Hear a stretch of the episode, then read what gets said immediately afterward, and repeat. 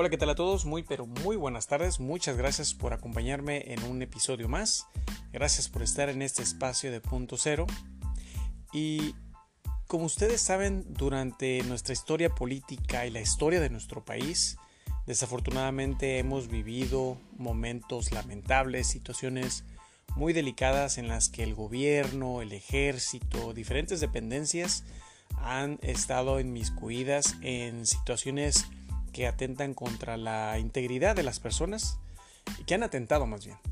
Y uno de los casos más mencionados, eh, no por hacer menos los demás, eh, pero algo que marcó el sexenio de Enrique Peña Nieto fue pues el caso de los 43 de Ayotzinapa y que hasta estos días y en este nuevo sexenio, en esta nueva administración estamos conociendo más de la verdad, esa verdad histórica que en su momento Murillo Karam salió a decir como fiscal general de la República en la que pues simplemente se estaban lavando las manos, decían que los muchachos eran delincuentes y que en una disputa en el narco pues eh, fueron un daño colateral. Y sin embargo eh, fue una verdad histórica muy tajante y que ni siquiera le dio la oportunidad a los padres de los jóvenes asesinados eh, pues de exigir y demandar la verdad, eh, porque en ese momento para ellos esa era la verdad. Y en estos días, en, este, en esta nueva actualidad, estamos conociendo más desafortunadamente de cómo se fue fraguando todo, quiénes fueron partícipes, cómo es que sí, elementos del ejército tuvieron que ver, la policía federal, la policía municipal, y hechos muy lamentables que dejaron a 45 familias, este, 43 familias, perdón, eh, lastimadas moralmente, familias que psicológicamente pues es, irreversible cambiar todo lo que sucedió en ese momento, en aquel entonces.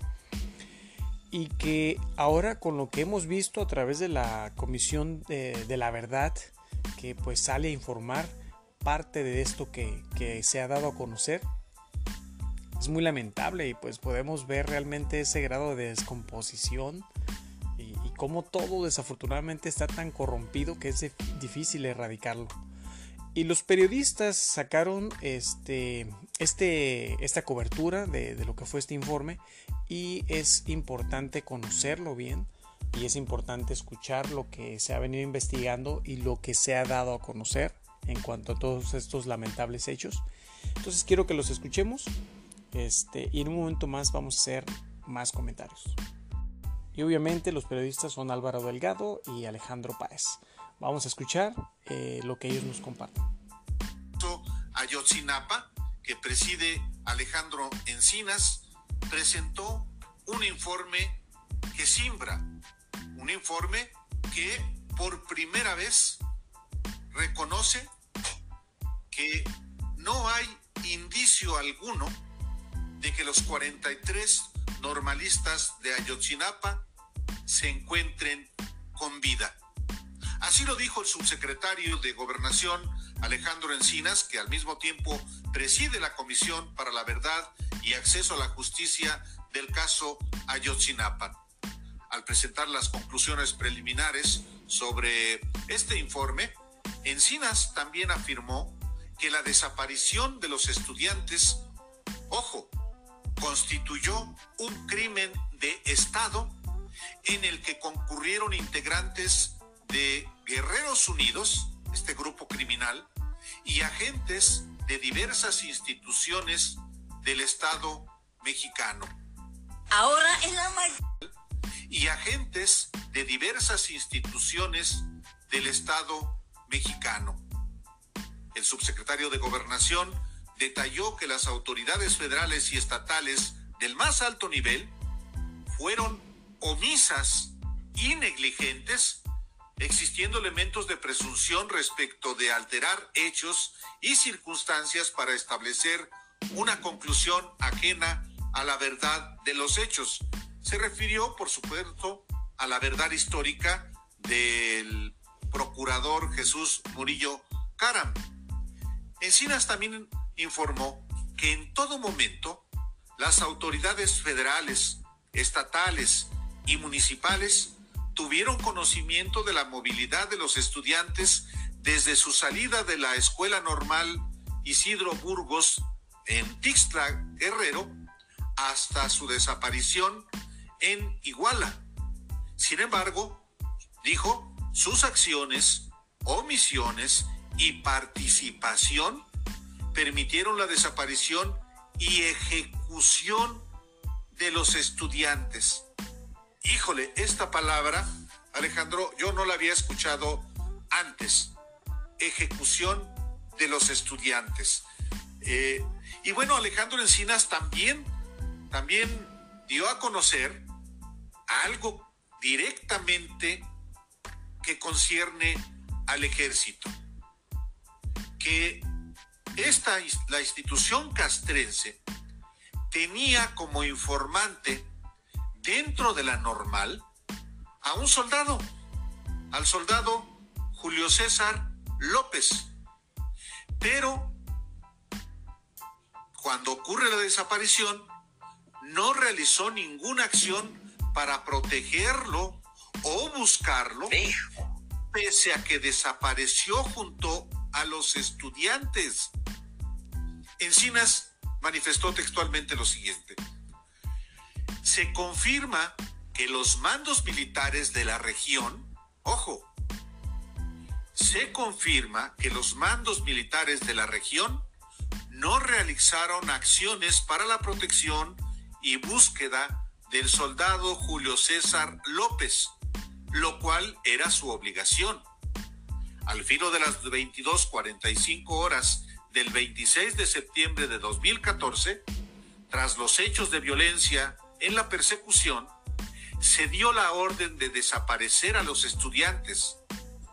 Su último reporte fue al filo de las 10 de la mañana de ese día y desapareció junto con los otros estudiantes sin que sus mandos hicieran ninguna acción para garantizar su integridad y su búsqueda como lo establece el protocolo para militares desaparecidos. De haberse aplicado, se refiere al protocolo de búsqueda, hubiera permitido no solamente proteger la integridad y buscar al soldado, sino a todos los estudiantes. Luego, eh, a pregunta expresa sobre si ya hay plena identificación de la participación del ejército en el caso Ayotzinapa, Encinas respondió con, este, con esta palabra. Sí. El subsecretario explicó además que se han llevado a cabo 101 acciones de búsqueda en siete municipios de Guerrero que han representado 675 jornadas de trabajo. También afirmó que la investigación continúa y la búsqueda de los estudiantes también. Este informe, este que hizo ya parcialmente público, hay que decir, digo parcialmente porque en el informe que se hizo público están eh, eh, tachoneadas los nombres de los involucrados, tanto los miembros de Guerreros Unidos como de las autoridades eh, municipales, estatales y federales. Todas las autoridades, no se sabe la identidad de ninguno de ellos. Pero bueno, en este informe eh, que fue previamente presentado a los padres de los 43 normalistas de Yotzinapa, durante una reunión que sostuvieron ahí mismo con el presidente López Obrador.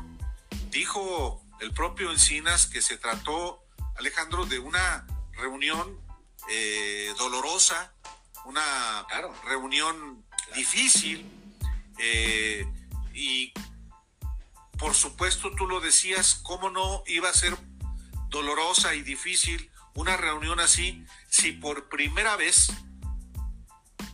un presidente de la República o ante un presidente de la República se les dice a las familias que ya no están con vida.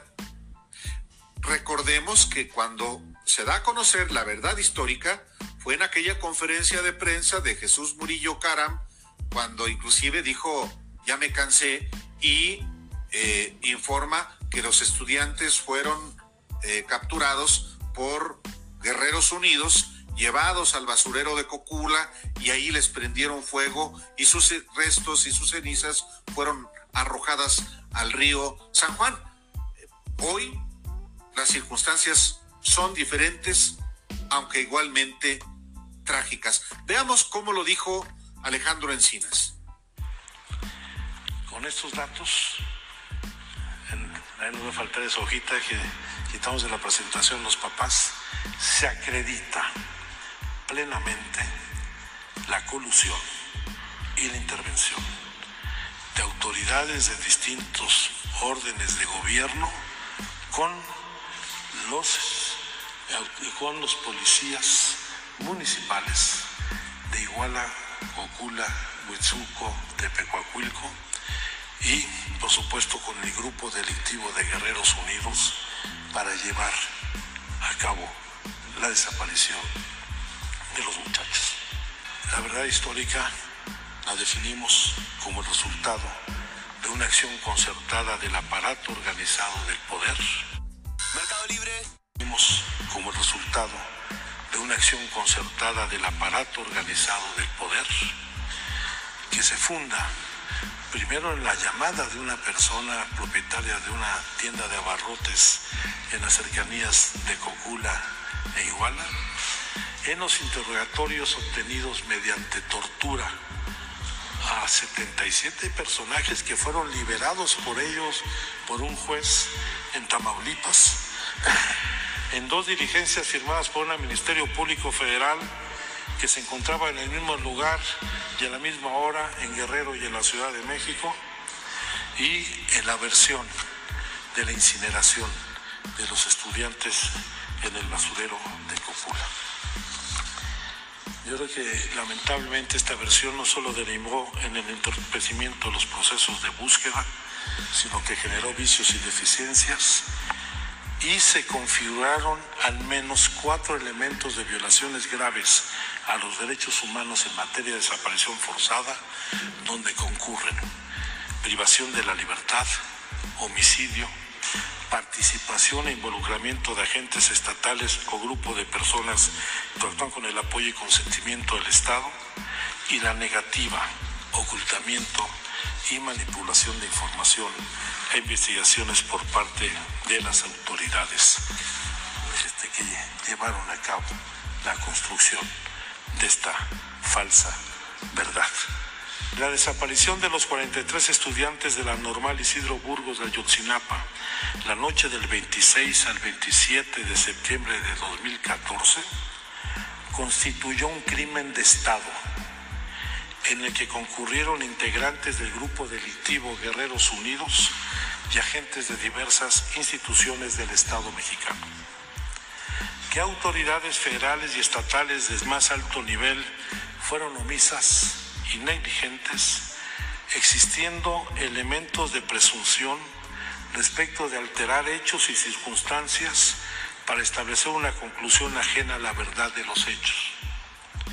Que en todo momento las autoridades federales, estatales y municipales tuvieron conocimiento de la movilización de los estudiantes desde la salida de la Escuela Normal Isidro Burgos hasta su desaparición y sus acciones, omisiones y participación permitieron la desaparición y ejecución de los estudiantes, así como el homicidio de otras seis personas. Que en ningún momento la presencia de los estudiantes en Iguala obedeció a la intención de boicotear el acto de la presidenta municipal del DIF en ese municipio. Que el grupo delictivo actuó con un amplio número de sicarios y halcones a partir de un mando central y al menos tres células de halcones y sicarios con el apoyo de distintas policías municipales y agentes del Estado. Que en ningún momento existió comunicación alguna entre los estudiantes y el grupo delictivo durante los hechos. Que tras la salida de la terminal de autobuses de Iguala, en ningún momento los estudiantes estuvieron juntos durante su desaparición nunca estuvieron los 43 en el basurero de Cocula, como lo vamos a demostrar. Se confirma la intervención de la policía de Iguala en el aseguramiento de los estudiantes en el autobús 1531. Se confirma la presencia de policías de Huitzuco en el Palacio de Justicia en Iguala y en Santa Teresa. Se confirma el traslado del autobús Ecoter sin pasaje hacia el estado de Morelos, librando todos los retenes establecidos. Aquí hago una acotación. La información que hemos recuperado nos indica que se establecieron por lo menos 16 eh, retenes en el perímetro de Iguala, en todas sus salidas, a Cocula, a Chilpancingo, a Cuernavaca, a Tepecuacuilco, a todo el perímetro, a Tasco, y nunca fue detenido este camión donde presuntamente, como algunos de los mensajes señalan, se presume se recuperó la mercancía. Y la mercancía es o droga o dinero. Se conforma que los mandos militares de la región no realizaron acciones para la protección y búsqueda del soldado Julio César López Patolsi, lo cual era su obligación que al filo de las 22.45 horas del 26 de septiembre de 2014, tras los hechos de violencia y la persecución, se dio la orden de desaparecer a los estudiantes. Se confirma la identificación de tres de los 43 estudiantes desaparecidos, que no hay indicio alguno de que los estudiantes se encuentran con vida. Por el contrario, todos los testimonios de evidencias acreditan que estos fueron arteramente ultimados y desaparecidos. Que es necesario continuar en la búsqueda en la ribera del río Balsas y en la laguna del Nuevo Balsas en Atzcala, municipio de Cocula. En la barranca de Tonalapa, municipio de Tepecuacuilco.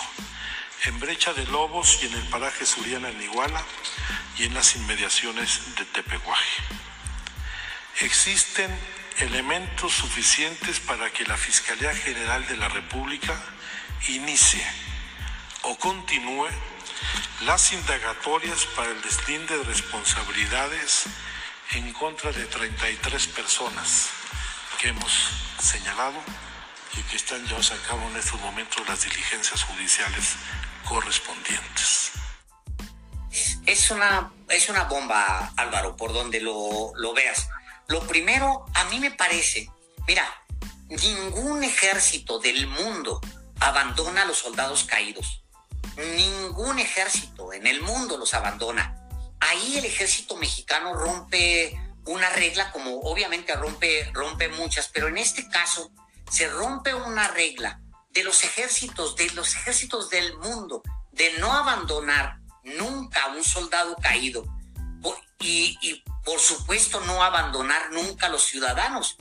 Ningún ejército nacional abandona a, ciudadanos porque justamente es la justificación que tiene un ejército, que es la protección de sus ciudadanos. Ningún ejército nacional los abandona, pero el ejército general Cienfuegos abandona a uno de los suyos y abandona además a los ciudadanos sin justificación. Ahora, los ejércitos, Álvaro, por otro lado, son cuerpos completamente verticales. Ahí está, eh, eh, en su constitución está su verticalidad. Y en el caso mexicano, tienen un comandante en jefe. Y en ese momento el comandante en jefe era el presidente de la República. Entonces, ¿por qué no se ha inculpado Enrique Peña Nieto? ¿Por qué él es el comandante en jefe o qué? ¿Son títulos que nomás se entregan porque sí? No. O sea, los ejércitos tienen culpables hacia arriba. Digo, qué el caso del militar, el caso del militar es muy relevante, Alejandro. ¿Por qué? Porque en efecto, eh, por primera vez, el gobierno federal, el gobierno de la República, reconoce que estaba infiltrado el grupo de estudiantes y eh, algo gravísimo, que prefirió el ejército abandonar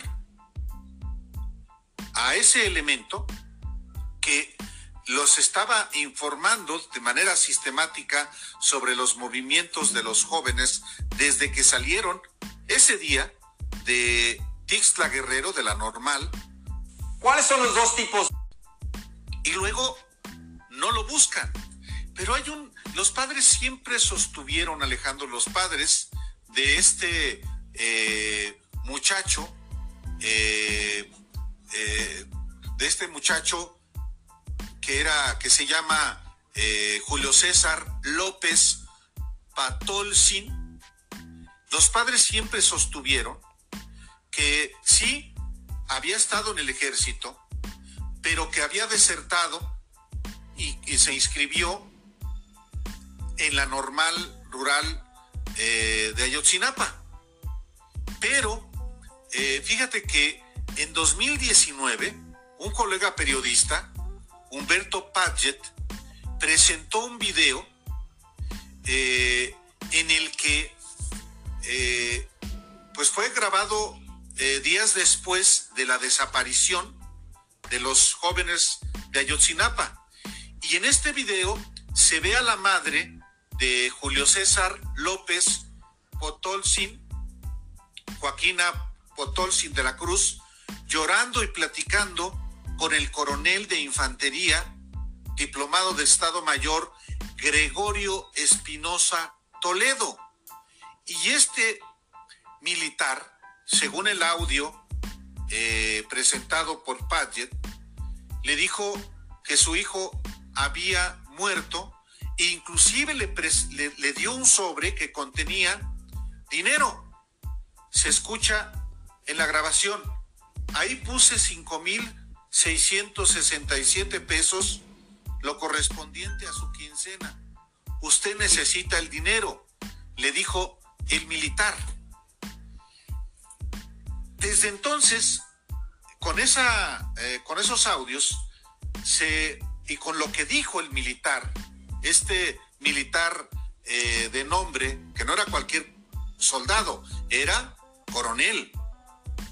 Gregorio Espinosa Toledo reconoció que, que el, el, joven era no solamente informante del ejército, muy buen informante, le dijo a la mamá, sino que pues no lo encontraban y le entregó el dinero.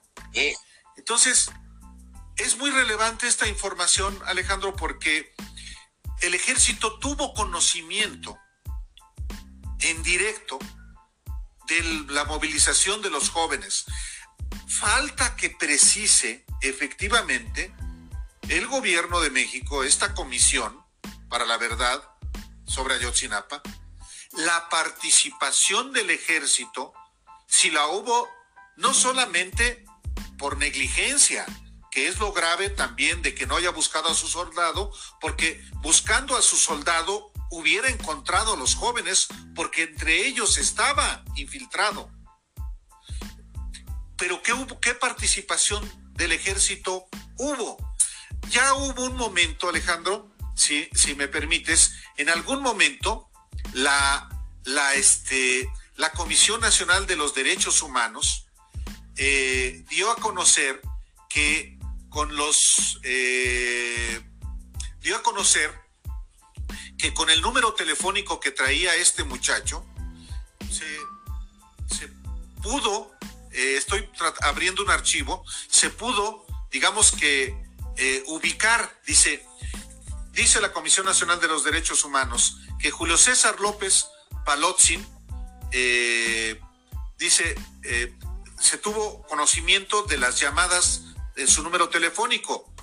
Dice, hay detalle de las llamadas y con sus respectivas actualizaciones, de la cual se desprende tráfico de llamadas entrantes y salientes, duración, ubicación de antenas, del que se tiene redes técnicas y cuyos y de cruces sin actividad posterior a los hechos. Dice también, accesorio a esto, se tuvo la suposición de que este número se ubicó vía geolocalización en el Batas 27 Batallón, se refiere al 27 Batallón de Infantería en Iguala, aunque aclara, lo cual no se corrobora con el detalle de llamadas, ya que se aprecia en una misma antena la mayoría de las veces, migrando a otras a la antena del tecnológico. ¿A qué quiero decir con esto al citar esta observación de la Comisión Nacional de los Derechos Humanos sobre el mm, teléfono celular que traía este joven y que sabemos, según el gobierno, era informante del ejército? Bueno, que pudo este joven estar dentro de las instalaciones del ejército como un testigo aseguró que un grupo de jóvenes fueron llevadas al 27 Batallón de Infantería la madrugada de los, de los hechos de Iguala y que esos jóvenes después fueron entregados al grupo de Guerreros Unidos, quienes se los llevaron para quitarles la vida. Por eso el tema del soldado es de enorme relevancia, de enorme relevancia, porque no solamente acredita la negligencia que el ejército no hizo nada, o no solamente no hizo nada, sino que participó. Y eso todavía es más grave. Álvaro, Julio César López eh, eh, como es su nombre completo, eh, envía un reporte al 27, es el 27 batallón, ¿no? Es el, el 27 el que él estaba adscrito. Así es, 27 batallón de infantería de Iguala. Él, él, envía su último reporte militar, militar, lo envía el día 26 de septiembre a las 10 de la mañana. Yo creo que pues era, no tengo idea cuántos reportes más se pudieron haber recibido, pero él hace un reporte es decir, él es parte de la estructura del ejército mexicano y está cumpliendo con una función y va acompañando a los muchachos cuando los muchachos están tomando la determinación de irse hacia Iguala. O sea, porque, porque él hace ese reporte donde seguramente informa, eso no lo, no lo sé porque no conozco, no se ha liberado todo el informe, em, donde él da detalles de los muchachos. O sea, lo abandonan, Álvaro. Saben ellos por los, porque hay un montón de retenes y, les están dando seguimiento e incluso, de acuerdo con esta versión, todavía reciben a un grupo de ellos para entregarlos a las fuerzas criminales.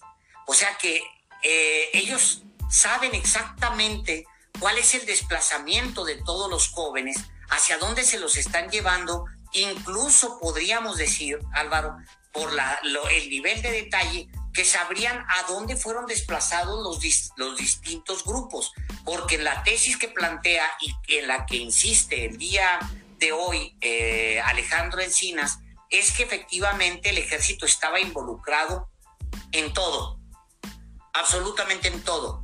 No solamente confirma la presencia de un infiltrado que es todavía la mañana del 26 de septiembre informa a sus superiores, eh, presenta un informe a sus superiores a las 10 de la mañana, sino que, de acuerdo con lo que dices tú, que complementas con lo de Humberto Paget, todavía le llevaron el pago a los papás, Álvaro, de salario. Seis mil pesos. Le pagan. Es terrible, terrible lo que se, lo que se dice el día de hoy. Sea, es, no solamente es atípico, es, tendría que ser considerado por las leyes militares eh, información suficiente como para enjuiciar a los que estaban al tanto y a los que dejaron incluso eh, morir a, ese muchacho. Bueno, eso es parte de la verdad que ya se está conociendo, es parte de la información que la Comisión de la Verdad y Justicia ha sacado a través de Alejandro Encinas. Eh, y pues como es, es algo que no, desafortunadamente no es algo nuevo, es algo que muchos eh, nos imaginábamos que sucedía en estos sexenios en los que el poder se utilizaba pues para amedrentar, para eh, confabularse con, con los delincuentes y pues la triste realidad es que los jóvenes fueron eh, entregados a este grupo de guerreros unidos, eh, fueron asesinados, fueron ultimados, fue todo planeado, tomaron las decisiones quienes hayan tomado esas decisiones, el ejército desafortunadamente se daña la imagen con toda esta participación que tiene por algunos elementos, pero también por los altos mandos de esos elementos que estuvieron confabulados con lo que estaba sucediendo. Y lo más grave, como comentan Álvaro y el periodista Alejandro, es de que ellos tienen un protocolo de seguridad. Tenían un infiltrado con los jóvenes de Yotzinapa pues para hacer la investigación y ver lo que, estaban lo que estaba sucediendo. Y al, al desaparecer este soldado, Julio César, es, es inconcebible que no hayan activado ese plan de búsqueda, como ellos lo comentan. Entonces, es muy cierto de que si lo hubieran activado, hubieran podido encontrar a los jóvenes todavía con vida, hubieran podido salvarse, estarían en estos momentos tal vez con sus familias, este, pero la realidad y triste y lamentable realidad es de que los elementos del ejército, los elementos de la policía municipal estaban confabulados, altos mandos del poder eh, del gobierno estaban confabulados. Esto es muy lamentable obviamente y, hay muchos casos así, pero creo que esto es algo que ya se está dando más a conocer, se está conociendo la verdad. Hay casos como la guardería OABC y otros en los que aún no se hace la investigación y se da a conocer los hechos. Entonces creo que todo esto es muy importante que lo vayamos conociendo, que lo informe el gobierno y las dependencias involucradas en estas investigaciones porque nada de esto debe suceder en nuestro país y creo que nuestra gente, nosotros debemos de tener siempre la tranquilidad de que vamos a estar bien. Eh, pero pues obviamente en gobiernos en los que la corrupción y la impunidad proliferaban, pues era difícil poder encontrar la justicia. Pero estamos viendo tiempos diferentes, tiempos nuevos, tiempos de cambio y esperemos que, que al final de esta investigación se dé ya a conocer totalmente toda la verdad y pues que quienes la deban paguen por sus crímenes. Entonces eh, creo que esto es un hecho muy lamentable, como todos saben, pero es importante conocerlo a fondo. Muchas gracias, espero que el tema sea de, de interés para ustedes y pues bueno, vamos a estar ahí al pendiente para lo que siga saliendo en cuanto a esta investigación. Cuídense mucho y nos escuchamos en el próximo episodio.